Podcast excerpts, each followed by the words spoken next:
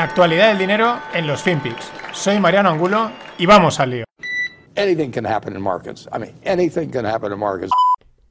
Look, e- even the so called geniuses at the Federal Reserve, they keep telling us not to worry because, according to them, it's all transitory. But these are the same guys that told us not to worry about the subprime mortgage market. Remember, early on, Ben Bernanke said, Oh, don't worry about subprime, it's contained. Well, now they're saying, don't worry about inflation, it's transitory. Inflation is as transitory now as, uh, as uh, the subprime market was contained. And this inflation crisis is not only going to be worse than the financial crisis, it's going to be worse than the pandemic because the government's cure is what's going to kill the economy, not the disease itself.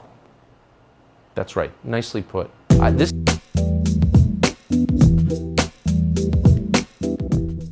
Hola, no financieros. That's right, nicely put. Este que veis será Peter Schiff. mm, Goldback eh, tiene siempre sus peleitas con Bitcoin. Luego hablaremos de Bitcoin. Últimamente copa todas las noticias y con razón. ¿Qué dice aquí? Pues que avisa de que una próxima crisis, de que la crisis va a ser peor que la de la pandemia, que la del 2008, que los mismos que era la Fed que decían que las hipotecas subprime con- contenidas, que están controladas, pues son los que te dicen ahora que la inflación es transitoria, que eso no va a pasar, etcétera. Bueno, eh, es interesante porque también los medios de comunicación juegan con este tipo de noticias y llaman a quien tienen que llamar según el día que toque. Llevamos unos días de corrección en los mercados financieros, ciertas dudas en las tecnológicas, en el SP, y entonces ahora no toca sacar a los optimistas, sino toca sacar a los que son siempre pues, más pesimistas, más agorers, más permabears, más de el mundo se acaba, aunque Peter Schiff tiene una trayectoria seria y no dicen tampoco las cosas al, así al aire, tiene su, tiene su sentido y tiene su fundamento, ¿no? Pero sobre todo porque es curioso el juego en, en que pues cuando ahora mañana empieza todo a subir y entonces vuelven a subir, bueno, esto se va a los 5.000, es una maravilla todo, etcétera. El que también ha salido ha sido Luis de Guindos, el exministro de, de Finanzas. Sí, era de Finanzas o de Economía. Pues que como, estaban como dividen tantas carteras aquí en España, al final no sabes. Pero bueno, se encargaba de los asuntos económicos en España. Creo que era ministro de Economía. Eh, bueno, el que salvó realmente al país de, de irse a pique. Y eso nunca se le agradecerá públicamente. Pero bueno, él ahora está en la Unión Europea y avisa también de una potencial crisis de deuda en Europa en los próximos meses. Dice que peor que 2011.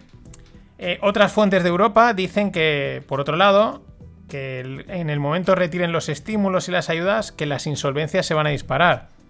A ver, no hace falta estudiar para saber eso. O sea, está entrando dinero y si quitas el dinero, pues muchas empresas que han subsistido sin ingresos y tal y cual, pues, pues se van al hoyo, ¿no? Y en cuanto suben los costes de financiación, pues también pierdes pasta y te vas al hoyo.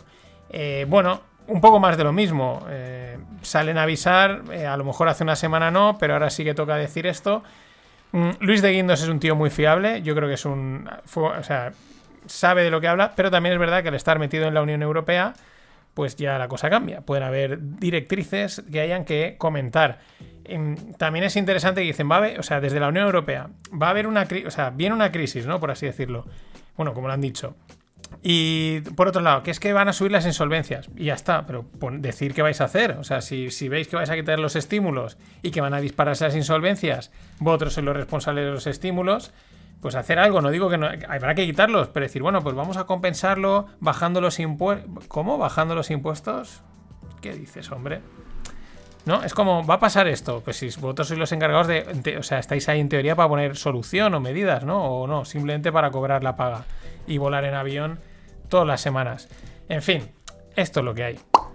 Bueno, nos vamos a Estados Unidos. Eh, interesante, eh, lidiando con el tema este, con la situación que vivimos de crisis, etcétera, y los datos tan dispares.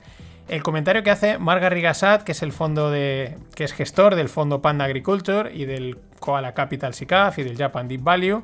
Un tío que mola mucho siempre oír en los podcasts porque lleva muchos años en, en bolsa y transmite esa calma, esa visión, ese pues tener mucha exp- experiencia de verdad, no años, sino años, pero sobre todo experiencia que son crisis. Bueno, ellos, como muchos otros gestores de fondos, pues se reúnen con gente, con empresas, hablan, tantean qué está pasando, cómo sucede, ¿no? Y dice, eh, que el propietario de una empresa europea en Estados Unidos les decía hoy que no encuentran trabajadores para los centros de producción en Estados Unidos.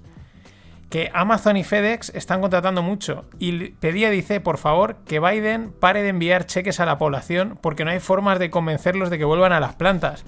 Lógicamente, pero no se podía saber. Si tú le das dinero gratis a la gente por no trabajar, va a trabajar su pu- Totalmente. ¿Quién va a ir a trabajar? Pues sí, oye, pues ¿te compensa trabajar tropecientas horas por este cheque o no trabajar nada por este cheque más pequeño, por, digo, por ese, por salario o no trabajar apenas horas por este pequeño cheque? Pues oye, pues no trabajo. Me leo libros, me tomo copas, cafés o lo que sea. De esto en España sabemos. Y bueno, mercados, la madera. La madera que lleva disparada este año, de una cosa espectacular, fuera de sí, ni Bitcoin ni historias. La madera. Bueno, pues caída, lleva una caída del 30%, eh, hoy más o menos 27-30% en las últimas días. Eh, dicen que este, pues que puede estar marcando un tope de mercado. Mm, no, no se alude a ningún otro tipo de razón fundamental, simplemente pues ha subido mucho, razones técnicas, eh, especulativas, etcétera. Pero interesante, interesante que un activo como este haya subido, bueno, un activo, un futuro, una commodity como esta haya subido tanto y ahora de repente esté despeñándose. No, quiero, no creo que signifique nada, puede ser simplemente algo técnico o puede que mole que sea el inicio ¿no? de, de otras correcciones. ¿no? La madera sigue a Bitcoin, o sea, Bitcoin sigue a la madera, el SP sigue a Bitcoin y así, ¿no? Siempre hay un, siempre hay un catalizador, un originador.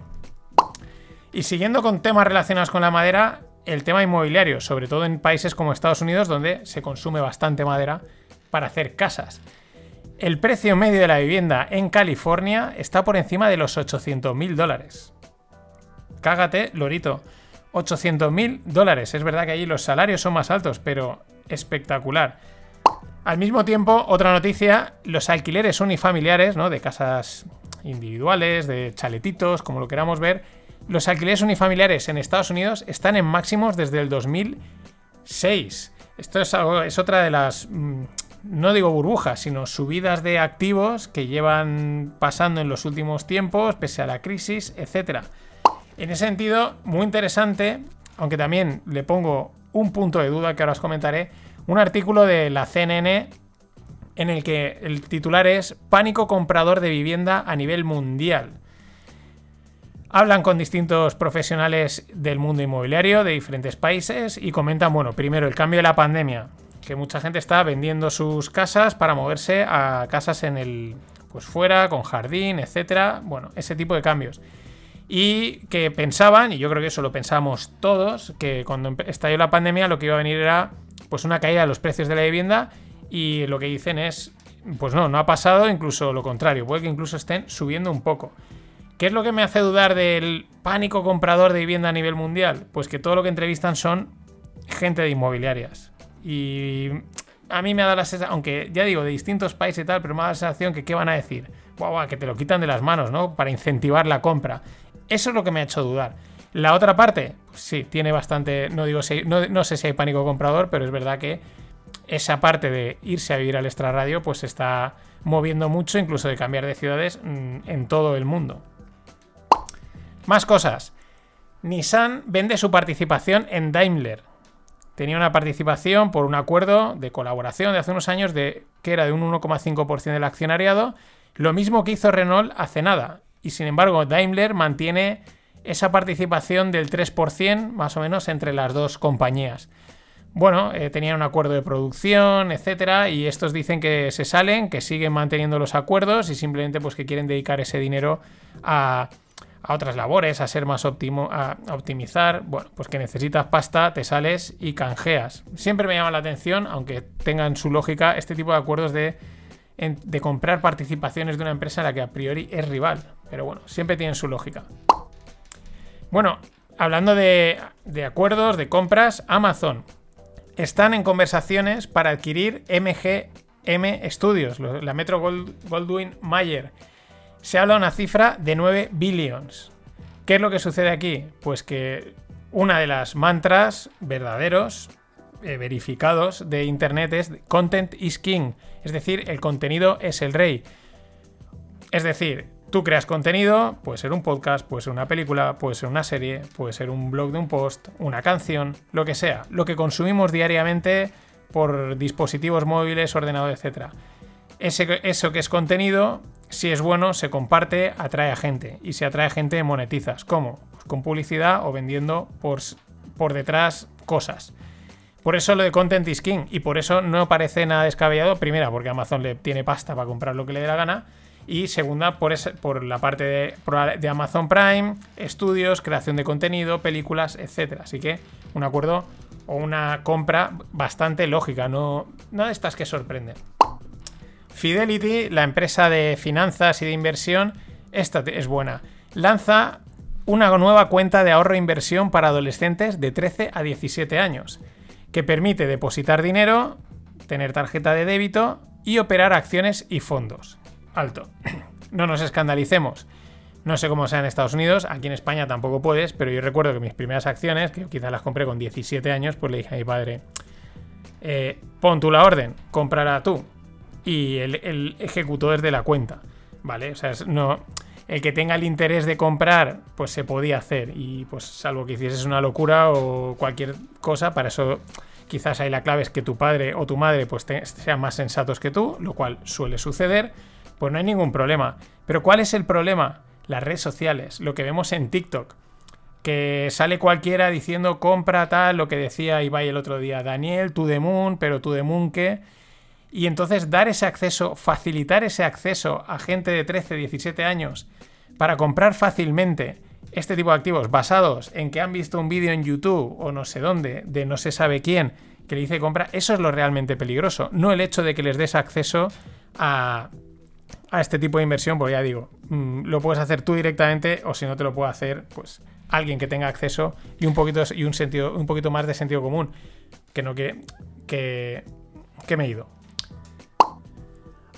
Vale, Spotify, me he ido totalmente, ¿eh? Vale, Spotify saca una característica muy interesante. La, bueno, la autotranscripción de podcast. Esto es algo que ya existe y hay un montón de plataformas. Evox también lo hace, te transcribe los podcasts. Es una cosa que me llama la atención y sé que hay gente que le interesa. No, no, no le veo un poco el sentido, pero es algo personal, a leer un podcast que ya está hablado. Pero entiendo que cuando sales porque hay gente que lo gasta.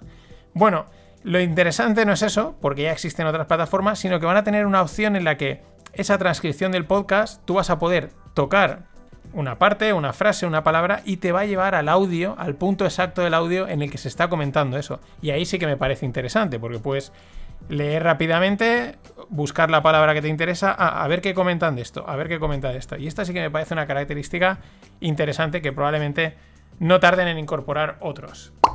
Y por último, empezamos con inflación y la gente sigue apostando por la inflación. Gracias a Daniel y gracias a Miguel Ángel Sánchez Moreno, que repite donación. Daniel, la, de- Daniel, mm, gracias por partida triple o cuádruple. Eh, nada, me tomaré pues caña, gin tonic y, y a lo mejor hasta, hasta hamburguesa. Gracias eh, de parte de Powell, de Lagarde y de la mía.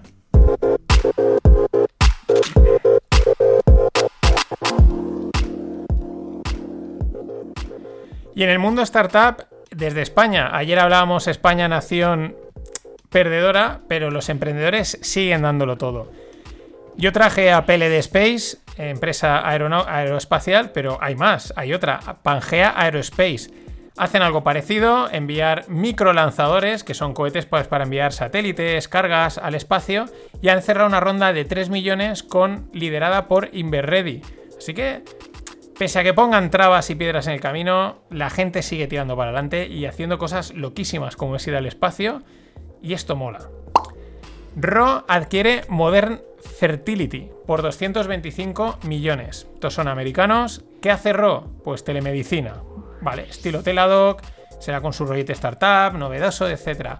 Lo interesante, lo que me ha llamado la atención ha sido lo de Modern Fertility, que hace test de fertilidad eh, casero, no caseros, sino que se pueden hacer en casa. El precio son 160, cuando si tú vas al laboratorio, pues te cuesta 1000 dólares. El test, tú recibes tu pack, te haces el test y luego lo envías y te devuelven las pruebas. O sea, con lo cual sí que pasa por laboratorio, pero ahorran costes. Lo interesante es que ofrecen guías para que, sobre todo, va- eh, es para mujeres, Eh, pues bueno, dice, tanto si eres muy joven, o sea, aún te quedan años, como si crees que te quedan pocos años, pues bueno, está muy bien tener, controlar, saber cómo está tu fertilidad y te ayudan a guiar el proceso hormonal para que eso sea más óptimo, etc. Bueno, el tema de la fertilidad, del de in vitro, no in vitro, etc., es un, es un sector muy interesante. ¿Por qué? Porque cada vez retrasamos ese momento más y, la biología dice, tú retrasa lo que quieras, yo llevo funcionando así miles de años, así que no me, no me cuentes rollos, que se te pasa el tiempo. Por lado malo, más presión. Y bueno, ¿qué ha pasado hoy en Bitcoin? Pues caída, corrección fuerte. Durante el día han salido noticias, eh, que si China vuelve a prohibir el uso de Bitcoin y de transacciones en, empresas, en, servicios y empresas financieras. Eh, no sé cuántas veces hemos oído que China está prohibiendo Bitcoin, ¿vale? Con lo cual, bueno, eh, Coinbase durante la caída pues también se caía. Lo mismo Binance eh, no permitía sacar Ethereum y restringía ciertas cosas. Mm, bueno, el detalle, caía. Eh, yo estaba, estaba grabando, grababa el rogle, un rogle muy chulo, con alguien que mola un huevo. Y antes, y estaba pensando, preparándolo, y estaba en 37 Bitcoin. Y justo antes de entrar, mientras estaba esperando a que él entrase en, la conversación, a 30. Digo, hostia, se han volado, pero 7000 pavos de golpe. La caída hoy era espectacular. ¿Qué ha pasado luego? Que ha salido Elon Musk y ha tuiteado que Tesla tiene Diamond Hands, es decir, que Tesla no vende sus bitcoins. Y automáticamente Bitcoin ha tocado los 30.000 clavados y se ha subido a los 39. Eh, a partir de ahí, bueno, ya podéis imaginaros todo el mundo buscando justificaciones, intentando explicar lo que no se puede explicar. Estas cosas pasan en los mercados y más en un mercado extremadamente manipulado. No es lo mismo, todos los mercados están manipulados.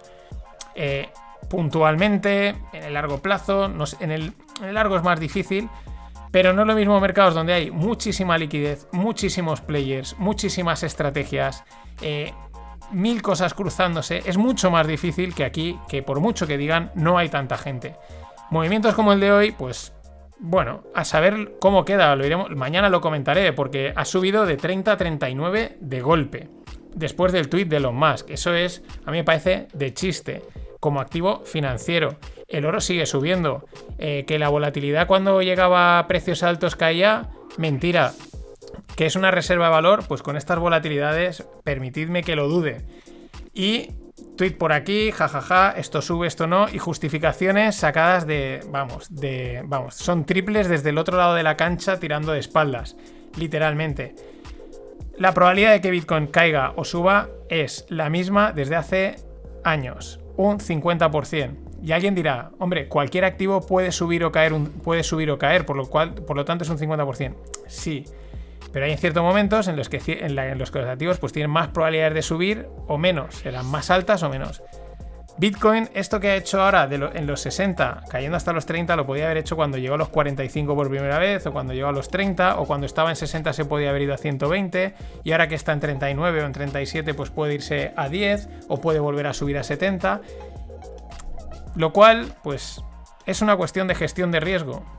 Punto. No hay más. Mañana seguiremos contando por dónde van los tiros con este divertido activo. Gracias, hasta mañana. Always look on the bright side of life. Always look on the light side of life.